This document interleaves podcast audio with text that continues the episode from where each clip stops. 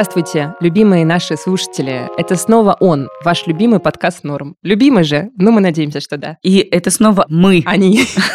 Их энергия сейчас воцарится в ваших ушах. Меня зовут Настя Курганская. Меня зовут Дарья Черкудинова. Снова сегодня мы продолжаем наш цикл интервью с интересными людьми. Цикл очень полезных бесед. Да, но прежде чем рассказать вам о том, кто же сегодня посетит нашу студию, мы напомним вам, дорогие друзья, несколько очень важных вещей, которые знает уже, наверное, каждый постоянный слушатель подкаста «Норм», но наш долг все равно продолжать напоминать об этом вам. Ну, во-первых, любимые наши, если вам нравится наш подкаст, если вообще вам что-то в нем нравится, пожалуйста, поставьте нам оценочку в приложении, в котором вы слушаете подкасты, и напишите, может быть, какой-нибудь комментарий. Обычно люди этого не делают, потому что думают, да зачем? Но вообще это очень важно для подкастеров, для авторов подкастов, чтобы больше людей могло узнать о их подкастах. И для нас это тоже важно, поэтому не скупитесь, пожалуйста, на любовь, не скупитесь на проявление симпатии. Ставьте оценочки, пишите комментарии. А еще подписывайтесь на наши соцсети. У нас великолепный Инстаграм That's Norm. В описании этого выпуска и в описании подкаста есть ссылка. Есть Телеграм-канал, тоже Норм, потрясающий, куда мы выкладываем всю сопроводительную информацию. Мы выложим туда все источники, все книжки, штучки, о которых будет говорить наша сегодняшняя героиня. А еще у нас есть сообщество в сервисе Яндекс.Кью. Это такая платформа для обмена мнениями. Там собираются разные эксперты, умные люди, которые пишут умные вещи по всяким вопросам. От истории, политики, дизайна до кино, музыки, психологии, чего только там нет. И вот наше сообщество на все темы, которые волнуют современного миллениала. Ну, тоже психология, гендер, работа, карьера, отношения с людьми. Приходите, там с нами можно общаться и читать посты и писать посты. Приходите на Яндекс.Кью, ссылка тоже в описании выпуска. Даш, скажи, пожалуйста, кто сегодня посетил наш эфир? Ой, мы сегодня э, разговариваем с замечательным человеком, с врачом-диетологом Еленой Мотовой. Мы с Настей читаем ее канал в Телеграме и однажды уже делились с вами инсайтами оттуда, но не говорили еще с Еленой. В нашем выпуске про расстройство пищевого поведения. Мы оставим ссылку в Телеграме, если вы вдруг его еще не слышали, послушайте. Надо сказать, что Елена Мотова написала две книги «Мой лучший друг желудок» и «Еда для радости. Записки диетолога». Вот э, вторую книгу, мне кажется, прочитали все мои подруги. Это книга о питании с позиции доказательной медицины. И еще, что мне очень нравится и в книге Елены, и в ее канале, это то, что она транслирует такой очень нетревожный подход к питанию, что особенно важно для всех людей, у которых в анамнезе есть какие-то психологические, например, проблемы в отношениях с едой. Мне кажется, многим женщинам это знакомо, всем, кто испытывает часто какую-то тревогу э, в связи с едой, вину за съеденное и так далее. Вот э, мне кажется, что Елена Мотова как раз прекрасный врач, прекрасный диетолог для таких людей, да, которые испытывают какие-то негативные эмоции время от времени или испытывали раньше в связи с едой. Мы позвали ее, во-первых, чтобы допросить с пристрастием о трендах, которые сейчас существуют в питании. От какого-то интервального голодания, которое все обсуждают бесконечно, до отказа от глютена, отказа от сахара, каких-то пищевых челленджей. Узнали мы у Елены, нужно ли считать калории все-таки или не нужно, что вообще говорит доказательная медицина. Ну и также мы заготовили блок вопросов про ментальное здоровье и разные ментальные состояния, связанные угу. с едой. Ну что же, слушаем Елену и наш с ней разговор. Слушаем.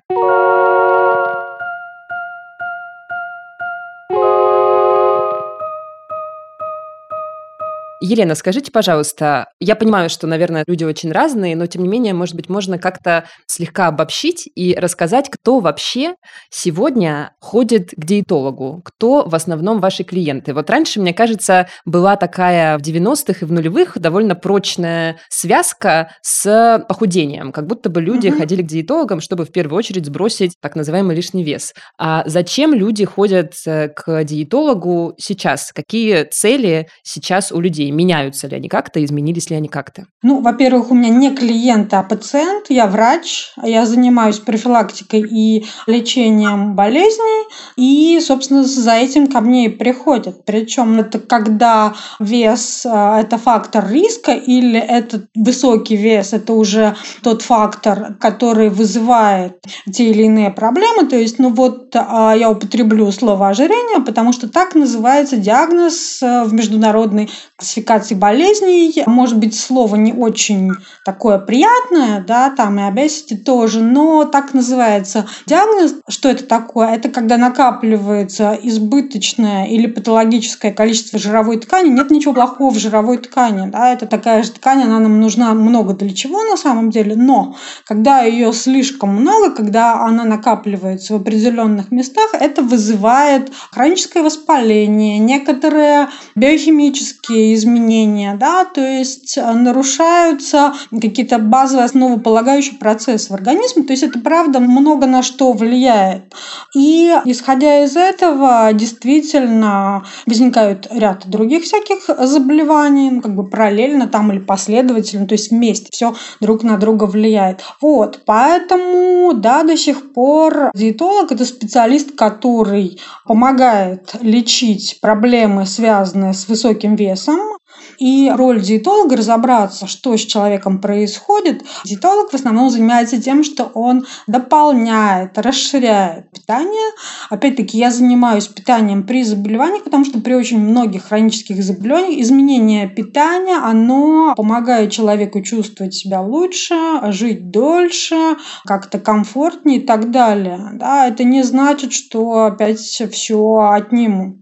Ну и понятно, что диетолог – это тот специалист, который который обладает экспертизой в области продуктов, да, в области того, чтобы научить человека, ну вот как мои зарубежные коллеги, готовить, покупать продукты, выбирать продукты, такие вот организационные вещи, да, потому что многие люди просто не понимают, что им делать с большим количеством продуктов, у них есть какие-то предубеждения, что там, не знаю, рыбу готовить очень сложно, да, вот это я с детства не ел, а это невкусно, ну, человек последний раз это пробовал там 20 лет назад и с тех пор не ел никогда.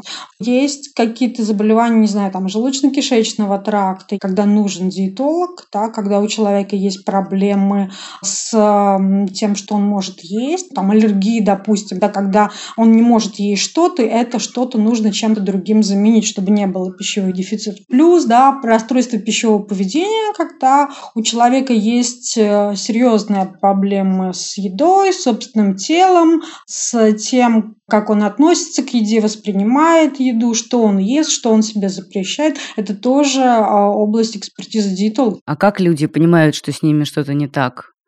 Мне иногда кажется, что со мной что-то не так, просто когда я на килограмм начинаю весить больше. Я думаю, боже, что-то я опять не то ела всю дорогу, что-то не так. Есть люди, которые каждый час человек взвешивается.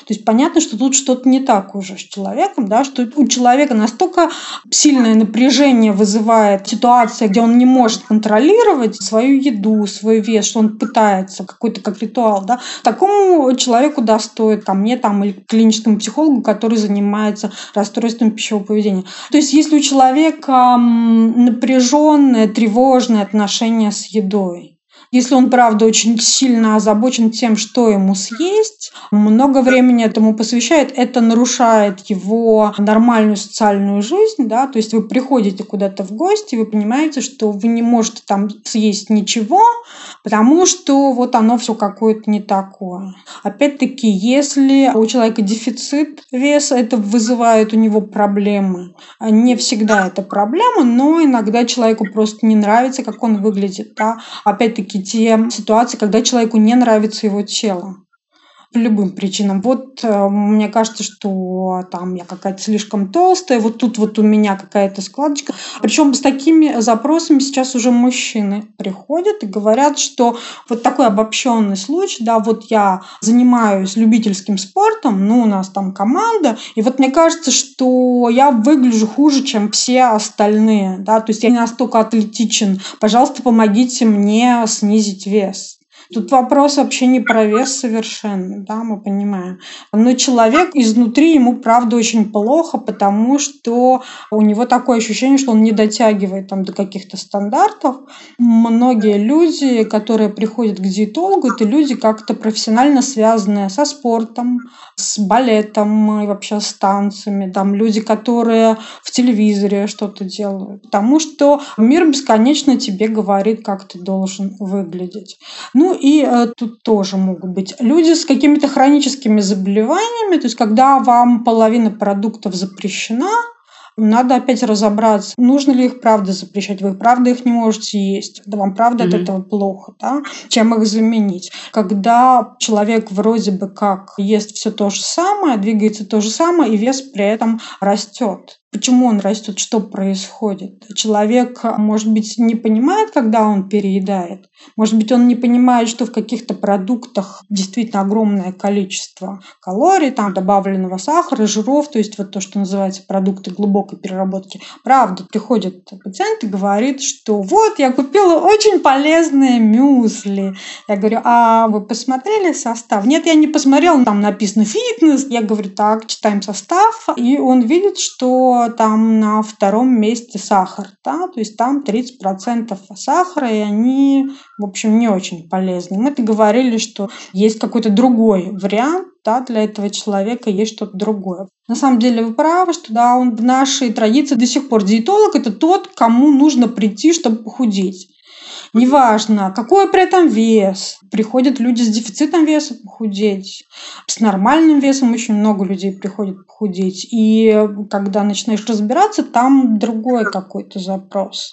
Я занимаюсь тем, чтобы люди становились более здоровыми. Как вы относитесь к разным системам и разным трендам и, в общем, тому, что сейчас популярно? Так как вы сказали про фитнес-батончики, можно я задам первый вопрос в этом блоке? Нужно ли считать калории? Здоровым людям нет, а людям, которым нужно по медицинским показаниям, я подчеркиваю, по медицинским показаниям, правда, есть ряд заболеваний, когда уменьшение количества абдоминального жира, оно приводит там, ну не знаю, снижается уровень сахара в крови, допустим, да, или там снижается давление. Опять-таки, если этого не произойдет, мы лечим это там препаратами. Когда, ну правда, человек не понимает. То есть он говорит, что я ничего не ем, при этом вес постоянно повышается. Это это значит, что тут полезен пищевой дневник, даже более полезен, да, чтобы человек записал, чтобы он отследил это, потому что очень часто неосознанно да, то есть мимо там пошел чего-то, там коллега ел печенье, я с ним съел печенье, да, тут я там выпил кофе, туда положил три чайных ложки сахара и так далее. Mm-hmm. То есть вот эти вещи, они не отслеживаются, они машинально делаются. Когда здоровые люди там месяцами, годами считают каждую калорию в яблоке, да. это уже не здоровое, наверное, пищевое поведение, то есть с этим стоит, наверное, разобраться, то есть так быть не должно. Если вы едите нормальное продукт, продукты, а не только продукты глубокой переработки с огромным количеством калорий, там сахара, всего, которых легко переесть. И если у вас есть понимание того, что вот сейчас я голодна, мне нужно поесть, и поели какой-то еды, и почувствовали насыщение, остановились, Зачем вам? У вас есть Понятно. внутренний механизм да, в гипоталамусе, который обеспечивает адекватное потребление калорий. Но опять для этого нужно, чтобы вы не ели машинально, то есть, чтобы вы какое-то время уделяли этому процессу. Вот, ну, наверное, так. Этот выпуск мы снова сделали при поддержке сервиса Aviasales. Друзья, скоро новогодние каникулы. Пора покупать самые дешевые авиабилеты и бронировать отели, и строить маршруты. И в этом вам точно поможет сервис Aviasales еще. С его помощью можно получить кэшбэк на бронь отеля, скидку на ПЦР-тест, а также в Aviasales еще вы всегда найдете подборки интересных мест в разных городах мира. Для тех, кто больше любит слушать, в Aviasales еще появились аудиогиды. Их озвучивают ребята из студии «Кубик в кубе». Вы наверняка их знаете, потому что это голоса ваших любимых сериалов. И я Настя, поняла, что я, я буду выбираться из Тбилиси не просто так, а через Ереван, во многом потому, что в Aviasales еще есть аудиогид по Еревану. Я вчера слушала его. Угу. И я решила, что я пойду на рынок Вернисаж, потому что меня подкупило вот это описание рынка Вернисаж. Давайте послушаем. Рынок Вернисаж. Ереван на максималках живет здесь. На базаре продают советские сервизы, ковры ручной работы, картины, керамику, армянские продукты. В общем, все подряд. Никаких карт и онлайн-переводов. Только наличные, только хардкор. Зато расплатиться можно даже рублями и долларами. Ну, согласись, захотелось. Попробую привезти нам в студию какой-нибудь ковер. Друзья, ждем ковер от Дарьи Черкудиновой. Пока что Aviasales еще стоит 990 рублей в год. А еще для слушателей подкаста «Норм» действует промокод «НОРМ» большими такими буквами, кириллицей со скидкой 10%. Это очень выгодное предложение, потому что после Нового года сервис будет стоить 1490 рублей. Так что регистрируйтесь срочно вот прямо сейчас и получайте от путешествий еще больше удовольствия. Ссылка и этот промокод в описании, как всегда, нашего выпуска. Можно ли э, нормально есть зимой в Москве и получать все необходимые витамины, микроэлементы и все прочее. Ну, то есть э, я знаю, что есть рекомендация, что нужно есть как можно больше овощей. Нет, такой рекомендации Нету? нет. Нету? Вот этот норвежский институт с вот этой тарелочкой красивой, где визуализирован рацион, и там очень много зеленого и мало всего остального. В принципе, рекомендация ВОЗ от 400 граммов овощей и фруктов в день. То есть и овощей, и фруктов вместе. Мне кажется, что это очень мало, потому что 400 граммов – это полтора яблока условно. Лучше, наверное, больше. Ну, то есть вот 600 граммов, но это там, не знаю, какая-нибудь морковка, да, яблоко, ну, еще чего-нибудь. То есть это, ну, правда, это небольшое количество. Сейчас вообще все доступно в Москве. Есть замороженное. Зимой все невкусное, огурцы, помидоры, все невкусное. Ну, а зачем есть зимой огурцы, помидоры? Огурцы, помидоры в сезон можно есть. Зимой можно есть, не знаю, там, квашеную капусту, редьку, обычную капусту, свекла, морковка, лук, авокадо, Мгм. курма. Плюс все, что замороженное, потому что оно собирается в а, момент там пиковой спелости, да, замораживается щадящими методами Мгм. очень быстро. Зелень доступна, апельсин. Ну, то есть нет никакой проблемы у современного человека, которому хватает денег на продукты, да, у которого нет заболеваний желудочно-кишечного тракта, при которых не усваиваются питательные вещества, и который не сидит на какой-то жесткой ужасной диете, где ограничиваются калорийность рациона, у него не должно быть проблем почти ни с какими питательными веществами. Там есть какие-то варианты, что витамин D профилактически назначаются, рекомендуют йодированную соль, потому что в России йододефицит сплошной на всей территории. Да? А у женщин в детородном возрасте часто дефицит железа, опять-таки связано не с тем, что мы мало его едим, а с тем, что потери происходят, да, понятным образом при беременности, при менструациях и так далее, с эпителием, вот такие вот штуки. Как раз хотела спросить про неидеальное питание в России и про деньги.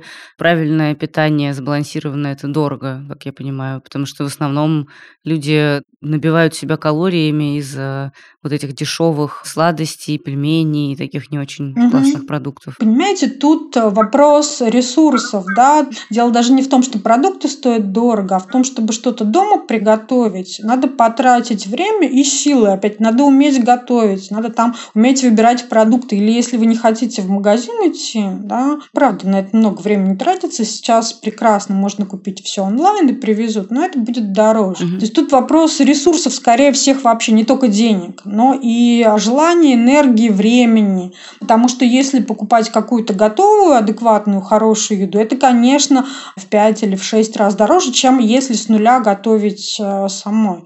Я готовлю сама каждый день, Просто потому, что я понимаю, что такого качества еду, ну, не сможет никто Мгм. сделать. Да? Просто я этим кулинарией там полупрофессионально занимаюсь последние, не знаю, 20 лет, может быть, своей жизни. Мне это нравится. А если бы мне не нравилось, я не знаю, как бы я это делала. Опять-таки, нету каких-то программ, которые объясняют, ну, вот как в Финляндии, допустим, Мгм. да, программа «Северная Карелия», я про нее писала, где э, прям со школы объясняют детям вот про все вот эти вот продукты, как э, их покупать, что с ними делать и так далее. Потому что если человек не понимает, что ему делать там, не знаю, с цветной капустой или с э, бататом, да, или там с брокколи, он не будет их есть. Как вы относитесь к набравшему сейчас как будто популярность э, интервальному голоданию? Что вы думаете о нем, об этой системе? А, на самом деле это тот или иной вариант ограничения калорий. Все вот эти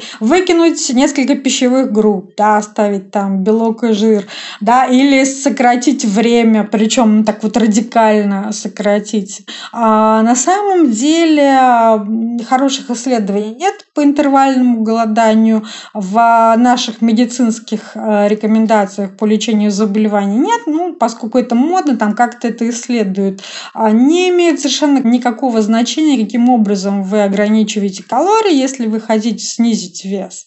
Имеет значение, насколько вы их ограничиваете, то есть все это способы а, есть меньше. Да? Для некоторых людей это комфортно. Проблема с интервальным голоданием э, скорее в том, что исследования, их немного, но они проводились, тем не менее.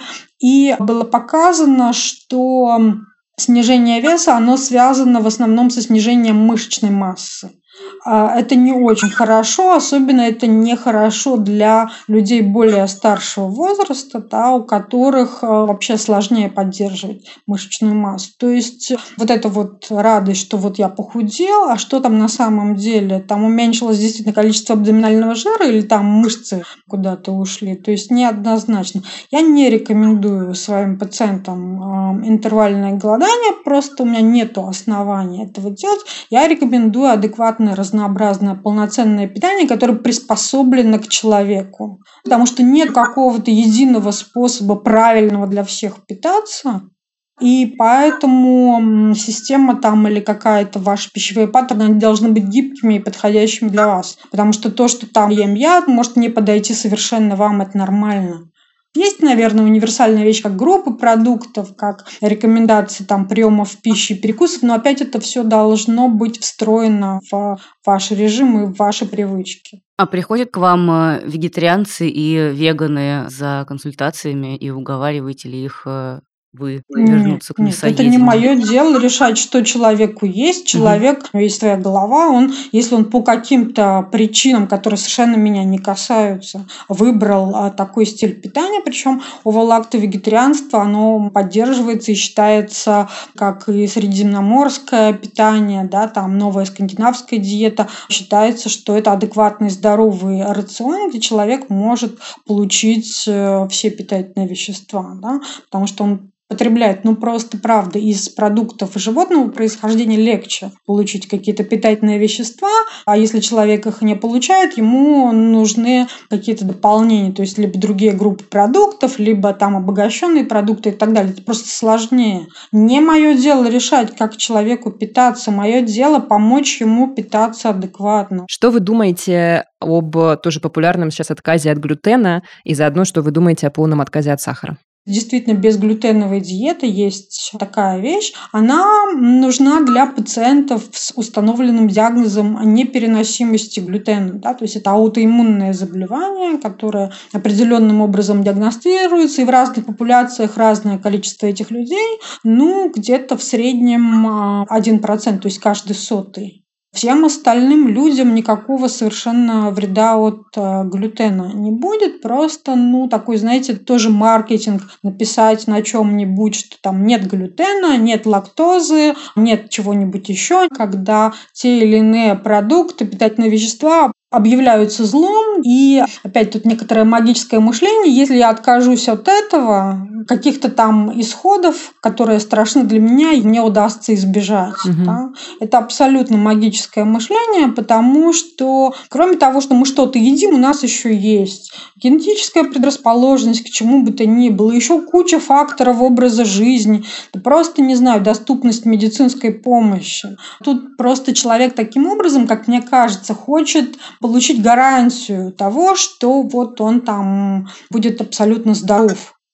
Это так не работает, к сожалению. Мы можем уменьшить риски, но мы не можем убрать их совсем. При этом, знаете, меня очень смешит, что люди там боятся жарить, потому что образуются канцерогены, это ужасно, но при этом не ограничивают потребление алкоголя, да, который там главный канцероген, или там, не знаю, пассивное курение поддерживают, которое тоже гораздо хуже, чем там сахар, да, и сырники, которые mm-hmm. можно пожарить и так далее. То есть тут некоторое неадекватное представление о рисках и магическое мышление, скорее прежде чем воспринимать какую-то информацию да, и в жизнь ее притворять, надо посмотреть, кто вообще это сказал, какие у него основания. То есть у нас есть, допустим, рекомендации по питанию Всемирной организации здравоохранения. То есть есть экспертные рекомендации. Да? Вот экспертная рекомендация – это кто? Рекомендует моя соседка, которая там, да, бухгалтер.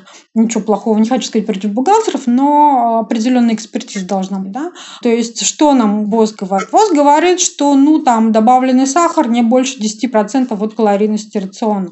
Все, это довольно много. Да? То есть это прям можно совершенно спокойно съесть. Ну, там, если вы съедите меньше, ну, наверное, хорошо, чего-то более полезного съедите больше.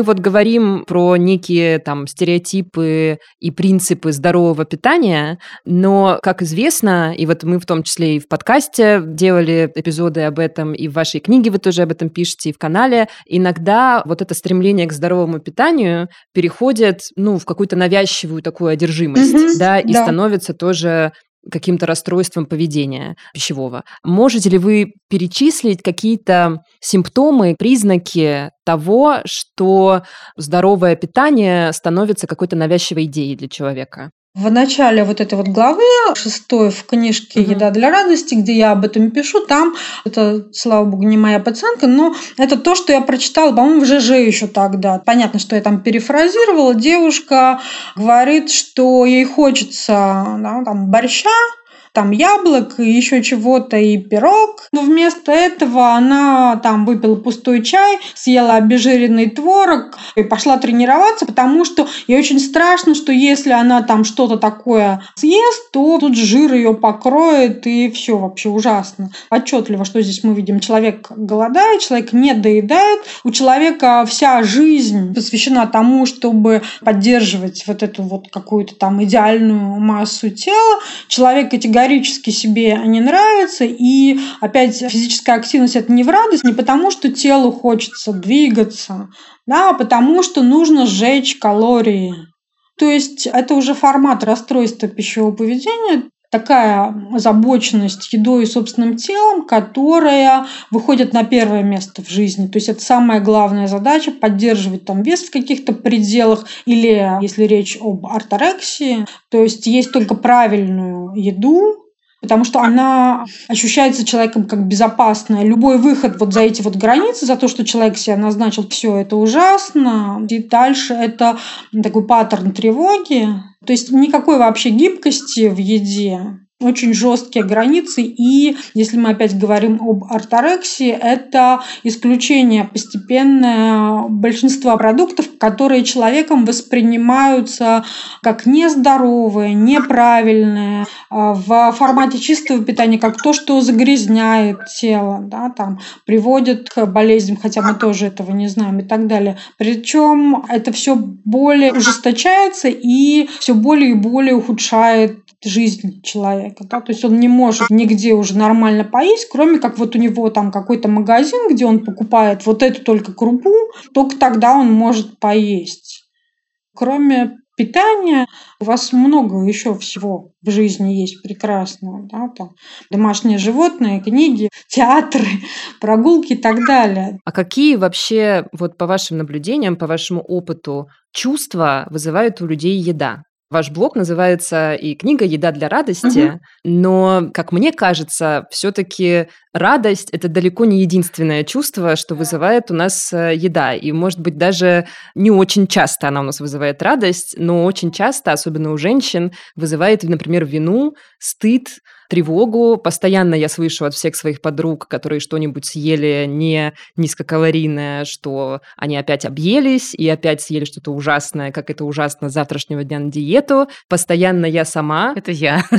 Я себя тоже ловлю до сих пор на том, что как будто бы я чувствую себя более спокойно, когда у меня есть какое-то ограничение в еде, неважно какое, но это вот как-то вроде больше контроля в жизни. Как вот эту тревогу вообще снижать? Как как подружиться с едой, как действительно есть для радости. Я очень много вопросов в один объединила, но, в общем, вот про чувства от еды. Понимаете, я думаю, что в эпидемию люди как-то столкнулись с мыслью, с которой врачи на самом деле из-за того, что работа такая, сталкиваются там ежечасно, что жизнь полна неопределенности, что мы мало что можем контролировать в реальности, да, там даже свое тело в очень скромных пределах, не сто процентов. И очень часто, когда еда вызывает вот эти чувства, это просто попытки контролировать тело, контролировать э, еду и вот таким вот образом контролировать окружающий хаос, потому что кажется, что это легче контролировать. Да? Опять-таки нас окружают огромное количество всякой недостоверной информации о том, какая еда правильная, да, какая неправильная,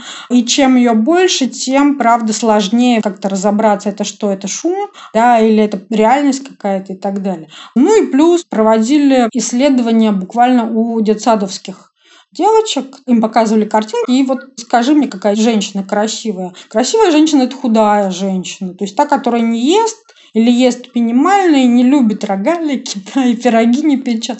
То есть это тоже социальный конструкт, мы с этим а, не можем ничего сделать, это правда. Если есть уже какие-то выраженные проблемы с едой, да, то есть она вызывает тревогу, озабоченность или наоборот какие-то неприятные чувства вызывают желание что-то съесть, это называется эмоциональное переедание. С этим уже нужно работать. Нужен психолог. Возможно, стоит с этого начать, да, потому что попытки контролировать еду означают, что не совсем в еде дело. Да? То есть разобраться, что на самом деле человек испытывает, зачем ему сейчас эта еда нужна, потому что очень часто это формат переедания. Да, когда человек сначала себе не разрешает ничего, вредного в кавычках, да, а потом он этого вредного съедает столько, что ему совсем нехорошо. Ну и, наверное, изменение понимания того, что еда – это базовая биологическая потребность. Вы не можете не дышать, вы не можете не есть, вы не можете не пить воду, потому что, ну вот без этого невозможно прожить. Когда я работаю с пациентом, я очень внимательно разбираюсь в том, как в семье ели, потому что очень часто вот эти вот проблемы, они из семьи, из вот этих вот каких-то установок, да, любви, ненависти к еде.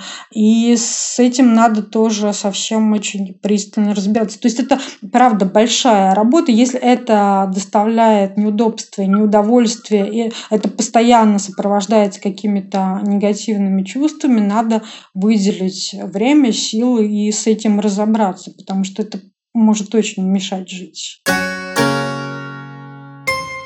А можете пару слов сказать про пищевое поведение у мужчин. Я читала тоже у вас пост про то, что у них все бывает э, тоже э, чуть ли не еще хуже, потому что они не могут э, отрефлексировать и обратиться за помощью. У меня в какие-то моменты практики от половины до трех четвертей пациентов это как раз были мужчины. То есть вот эта вот идея о том, что только у женщин бывают проблемы с пищевым поведением, ну вот на моей практике не подтверждается. То есть сейчас, например, например, компульсивное приступообразное переедание, по-моему, одинаково распространено. Причем мужчинам у них еще больше стигматизация, да, потому что им труднее, наверное, обратиться а, за помощью. И а, то, о чем я писала, это своеобразное расстройство пищевого поведения, когда человек стремится приобрести а, больше мышечной массы, да, и для этого он сначала много-много ест, а потом у него сушка, то есть голодает. И то, и другое состояние вызывают дискомфорт, особенно если не удается вот создать вот эту вот идеальную фигуру. Идея в том, что склонность к идеальной фигуре, да, что вот таким вот образом, определенным образом только лишь должен выглядеть мужчина, она тоже может оказывать негативное влияние. Меня были такие пациенты, опять-таки, из э, спортсменов, танцовщиков там и так далее, где есть некоторый круг людей, которые на тебя смотрят, и ты должен быть не хуже. Я рада, что все больше и больше мужчин тоже обращаются за помощью, то есть не считается нормальным, что человек мужчина, то он должен как-то молча стиснув зубы, все терпеть, да, и там как-то оно само рассосется. Ну, нет. А как э, вообще ориентироваться, как навигировать вот в этом современном мире, в котором очень много информации о разных системах питания? Вот, в общем-то, наверное, основной вывод нашего разговора с вами, что, в принципе, можно есть все, ну, в каких-то умеренных количествах. А как вот, э, может быть, есть какие-то рекомендации, может быть, дневник питания – это какая-то хорошая штука, может быть, есть какие-то специалисты, за которыми вы советуете следить, как вообще ориентироваться в этом огромном мире информации про питание, про еду, когда появляется каждый год какая-нибудь новая модная система? Как вообще сохранять адекватные отношения с едой? Один из а, признаков нарушения пищевого поведения – это навязчивое отслеживание блогов о снижении веса, о правильном питании в соцсетях. Да? То есть, если у вас много таких блогов, то, может быть, стоит как-то уменьшить да, количество этих блогов, особенно если они у вас вызывают тревожное чувство, да, что вот какая-то прекрасная девушка, которая ест сложный завтрак, да, а я вот ем не сложный завтрак, да, какой-нибудь там, не знаю, бутерброд. Это ужасно, вот надо что-то другое делать. А на самом деле а, есть рекомендации, на русском языке доступны рекомендации Всемирной организации здравоохранения, они очень простые, там, правда, эти там 4 или 5 групп продуктов, да, овощи и фрукты, источники белка растительного и животного происхождения, питания. И злаки, в том числе сложные углеводы, пить несладкие напитки желательно, да, то есть без добавленного сахара, какие-то там жиры, молочные продукты, все.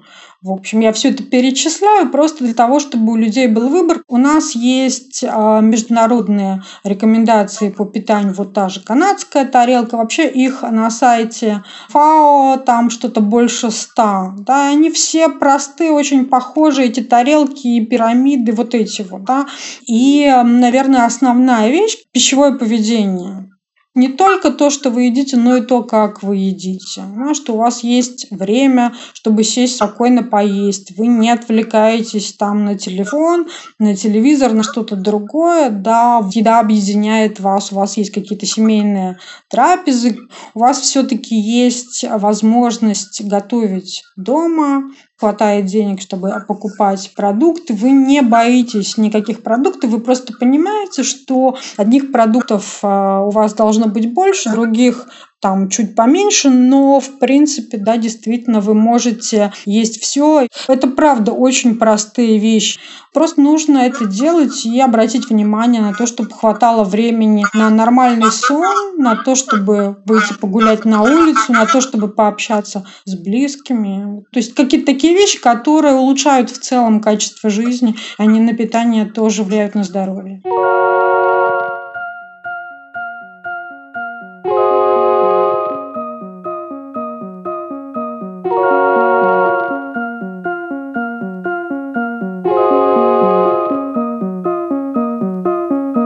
Очень классный разговор, такой успокаивающий. Я вот обожаю такие разговоры, честно говоря.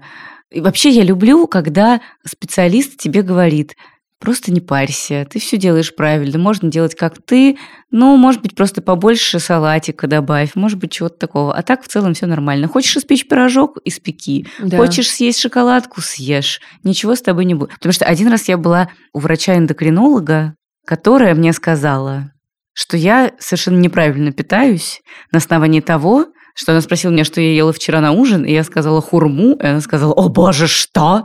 Вы ели хурму? Ну, понятно. И после этого вы хотите, что... Чтобы у вас в норме были гормоны. Да, чтобы у вас был в норме все. Такой подход я не люблю, когда тебе говорят, нет, ни в коем случае нельзя есть хурму, в ней слишком много сахара. Ну да, я тоже люблю, конечно, когда ну, как в нашем подкасте, да, транслируется человеком э, мысль о том, что все нормально. Да. И вы нормальные, и все нормально. Можно только что-то чуть-чуть подкорректировать, адаптировать под свой образ жизни. И всё. если есть какие-то вопросы, тревоги, а если нет, так и Господи Боже мой. А я, кстати, тоже, знаешь, у меня вот такой принцип в жизни пищевой.